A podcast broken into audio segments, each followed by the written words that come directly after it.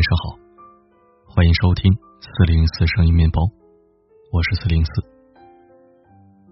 前几天，好友芊芊入职了一家新公司，部门里的几个同事在一家很有气氛的西餐厅给他开了个欢迎会。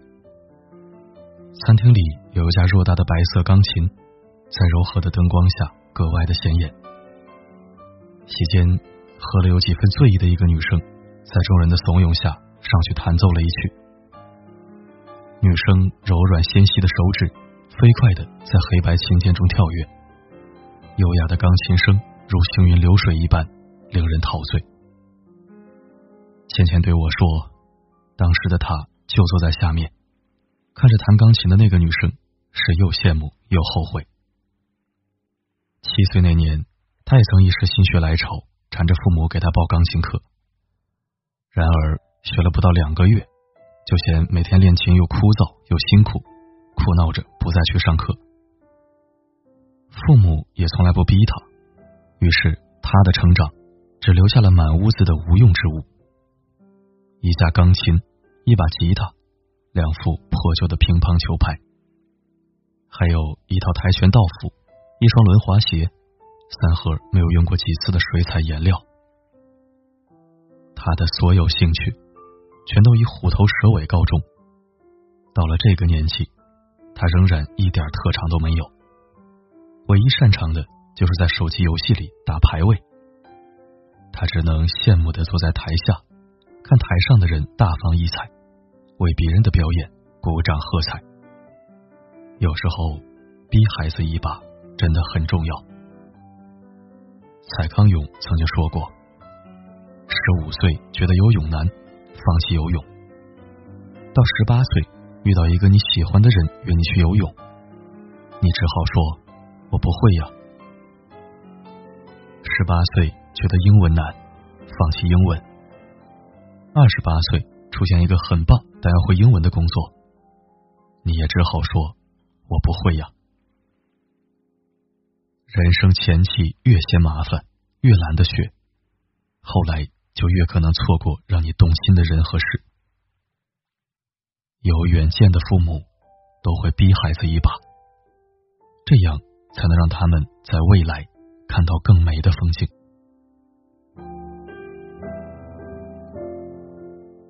在《向往的生活》中有一期，请来了女星 Angelababy 和小提琴家吕思清，看着吕思清老师将小提琴拉得婉转动人。Angelababy 羡慕不已。演奏完后，他私下问同样会拉小提琴的刘宪华：“你是小时候被父母逼着学的吗？”刘宪华回答说：“对呀，被逼着学的。”那你小时候愿意学吗？当然不愿意呀！一直到我十一二岁就一直不想拉，然后我就参加了第一个比赛，从那个时候就开始喜欢了。Angelababy 又问。那你觉得现在感谢父母吗？非常非常感谢。Angelababy 叹了口气，话外音说：“为什么当初没人逼我？”Angelababy 出生在上海，自小与外婆一起长大。十三岁那年，离开上海去香港读初中，和父母生活在一起。父母工作太忙了，对他却是严格的管教与陪伴。有一段时间，他甚至因为字太丑而上了微博热搜。这与父母从小的放养也不无关系。虽然 Angelababy 现在过着令无数人艳羡的人生，但我们不能否定的是，还有绝大一部分孩子因为父母的不管教，长大后过着身无技能、轻言放弃、浑浑噩噩的人生。有这样一项研究表明，十二岁以内的孩子。对任何事物的专注程度不会超过四十分钟。只有让孩子坚持学习某样东西，并达到一定水平，觉得自己擅长这项技能，他们才会继续热爱。在坚持的道路上，父母的引导、鼓励以及陪伴，可以说是相当重要。环球人物曾对董卿做过一期采访，问他对阅读的看法。董卿回答：“我基本上保持每天睡前一个小时阅读，雷打不动的。很多人问我怎么能坚持的，其实无所谓坚持不坚持，只是一个习惯罢了。董卿的习惯跟他的原生家庭其实有着很大的关系。父亲出生贫苦农村，凭着自己的努力考进了复旦大学，毕业后成为报社总编。他认为。只有读书才能改变命运，因此从小对董卿的教育就极其严苛。刚认字的时候，就要求他每天抄成语、古诗，并大声的朗读背诵。再大一点儿，就列出书单，严格要求他每天的阅读量。他认为女孩子不能放太多的心思在打扮上，马铃薯再打扮也是土豆。每天花在照镜子上的时间，还不如多看几本书。为了锻炼他的耐力，甚至让他寒冬酷暑都绕着操场晨跑一千米。父亲对他严苛到极致的教育，让董卿觉得难以接受，数次在采访时落泪，觉得自己不是亲生的。童年让他受尽了煎熬，但也不可否认，这样的教育。让他养成了读书的好习惯。我们能看到，现在的董卿对诗词歌赋信手拈来，气质里永远藏着优雅和知性。那是他几十年如一日坚持阅读的成果，是厚积而薄发，而不是一蹴而就。莫言说过：“孩子的优秀，都浸透着父母的汗水。”印度电影《起跑线》里，母亲米塔也说：“学习就是阶级。有远见的父母会逼着孩子坚持，为未来的生活增添一份底气。哪怕当下会被孩子埋怨、不理解，但是总有一天，孩子会反过来感谢父母的用心良苦。《家有儿女》中有这样一集。刘星怪妈妈刘梅小时候没有给自己报兴趣班，刘梅很是委屈。小时候给你报这班那班的，想让你学，是你自己不学呀。刘星回道：“我不愿意学，您就不能让我学了？那时候我还小，还不懂事儿，难道您也不懂事儿吗？您就应该从小培养我，教育我，从小您就得逼着我学呀。”我们可以看到。那些出众的孩子背后都是有远见的父母。黄磊的女儿多多在国际大赛中包揽了钢琴、小提琴等五个一等奖，而他的妈妈孙俪小时候就没少因为练琴的事儿和多多生气。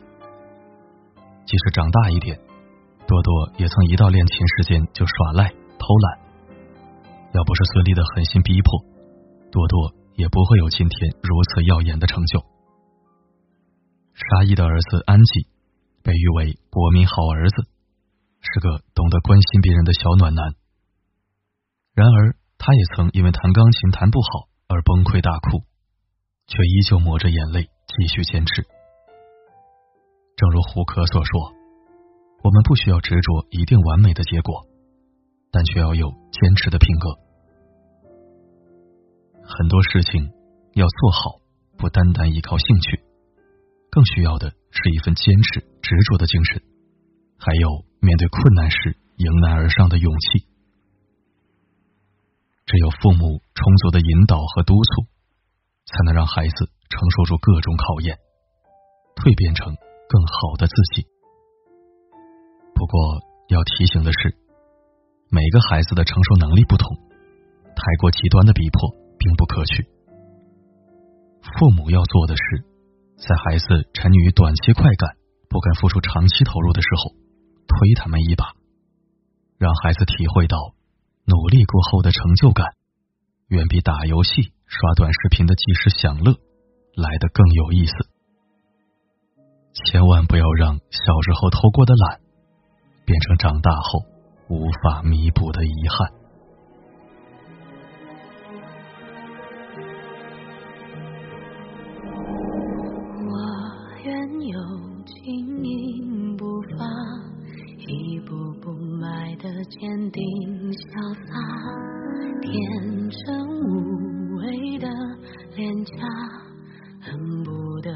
全世界。感谢收听。这篇文章感触很深，孩子真的受父母的影响很大。父母对于孩子的教育，要么合理督促，要么言传身教，一定不要放纵不管，任其生长。想起我的小时候，我爸教我写毛笔字，我妈让我去辅导班练习书法和绘画。当时也是一百个不爱去，每天脸上活着画的回来。虽然就练了几年，但我后来参加比赛还是获了很多奖，而且从小到大的黑板报都是我来负责，以至于今天我的审美和字迹不会太差劲。当时不明白，现在想想。这都是父母的功劳，还有一些技能和好习惯，都是受父母的影响。如果没有他们言传身教、合理督促，我想我也会活成一个没有特点的人，浑浑噩噩、百无聊赖。好了，今天的分享就到这里，感谢聆听，我是四零四，不管发生什么，我。一直都在。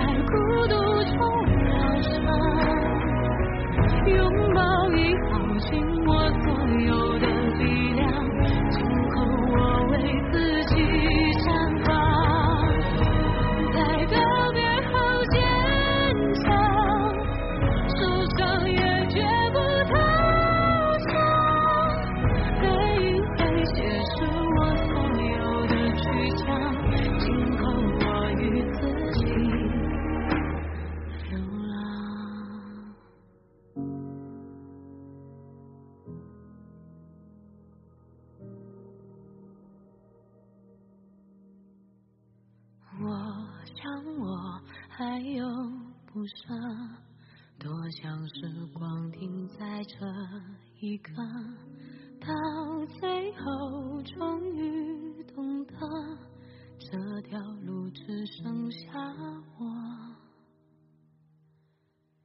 一个人走。